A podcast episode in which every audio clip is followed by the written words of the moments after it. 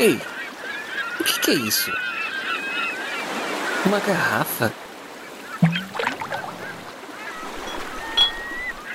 Uma mensagem dentro?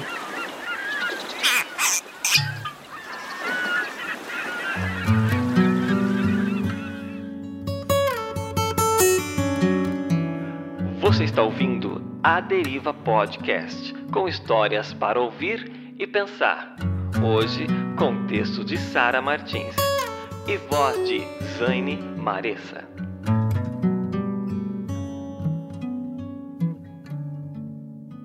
Eu fui traída. Sim, foi exatamente isso que você ouviu.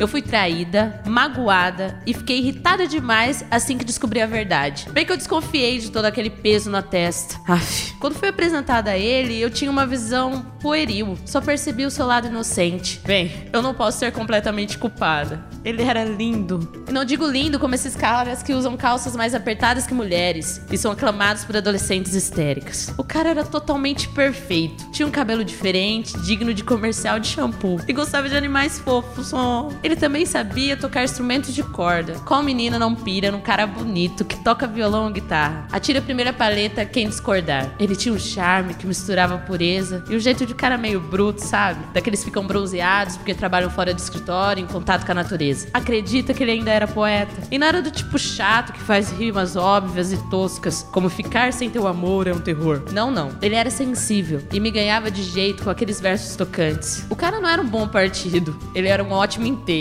Como não amar para melhorar tudo? Ele sabia lutar e não tinha corpo de um troglodita, não. Ele usava mais o cérebro que os músculos. Ok, uma pequena pausa para os gritinhos histéricos e sussurros.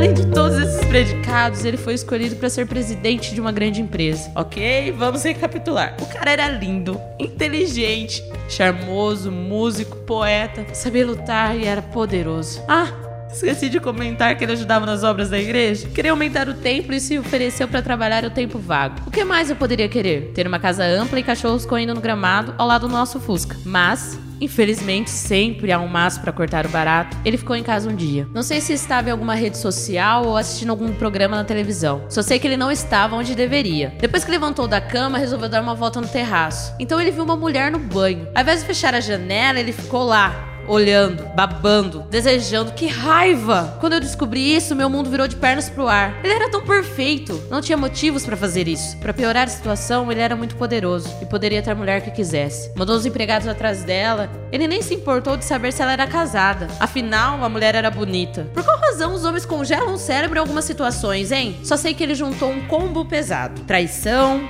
adultério e assassinato. Não, eu não matei meu queridinho. Isso estava além do meu alcance há muitos séculos, literalmente. Não que a raiva não me motivasse a isso, claro. Como foi que ele ousou acabar com os meus planos? Enfim, o morto foi Urias, o marido da mulher que ele desejou. O pobre finado trabalhava para ele ainda por cima. Urias era tão fiel que carregou a própria sentença de morte e nem desconfiou de nada. Tadinho. Apesar do erro, ele teve uma boa ideia. Basta ler o Salmo 51 para comprovar. Davi, é, esse é o nome dele. Até o nome é bonito. Pediu perdão para Deus. Reconheceu tudo que tinha feito de mal e implorou para não ser deixado. Ele entendeu que Deus tem uma capacidade de perdão muito além da capacidade dele errar, ou da capacidade humana de ficar com raiva dos erros alheios. Até hoje tem o coração quebrado por essa falha. Eu gostava muito mais do Davi do flanelógrafo, puro, corajoso e rodeado de ovelhas fofas. Mas foi o Davi adúltero, traidor e assassino que me mostrou a capacidade do perdão divino. Até hoje sinto incômodo ao pensar que Davi foi um homem segundo o coração de Deus. Lembro de José, lindo e perdoador. Daniel, vegetariano. Paulo, como não amar aquela dose de autoridades e tapas na cara da sociedade? E daí? O que penso não importa. O importante é que Deus dá mais de 10 dias sem juros no cheque especial na categoria perdão. Graças a ele. Afinal de contas, Dar mancadas é a especialidade de seus filhos amados. Ele foi traído, mas ofereceu perdão. Basta a gente querer e pedir. Simples assim.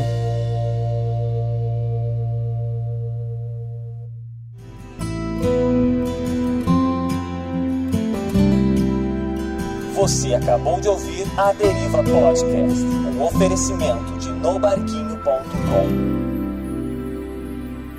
PS, se você for menino e conhece um cara com as virtudes de Davi, saiba que ele é um bom partido. Só tome cuidado com prédios altos e vizinhas que não fecham as janelas do banheiro.